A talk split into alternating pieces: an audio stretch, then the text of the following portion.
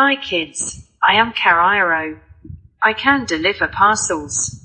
Now I mostly deliver food.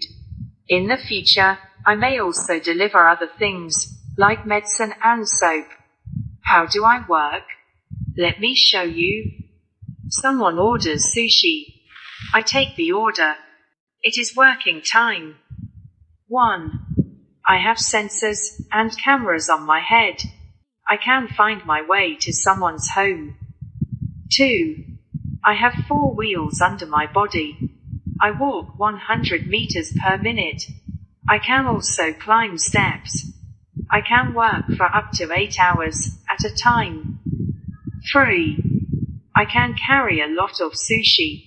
There is enough for 60 people to eat. I'm really strong. 4. Do I make mistakes? Don't worry. My engineer parents can control me remotely. You just write down where your home is on your phone. Trust me. You'll see me soon.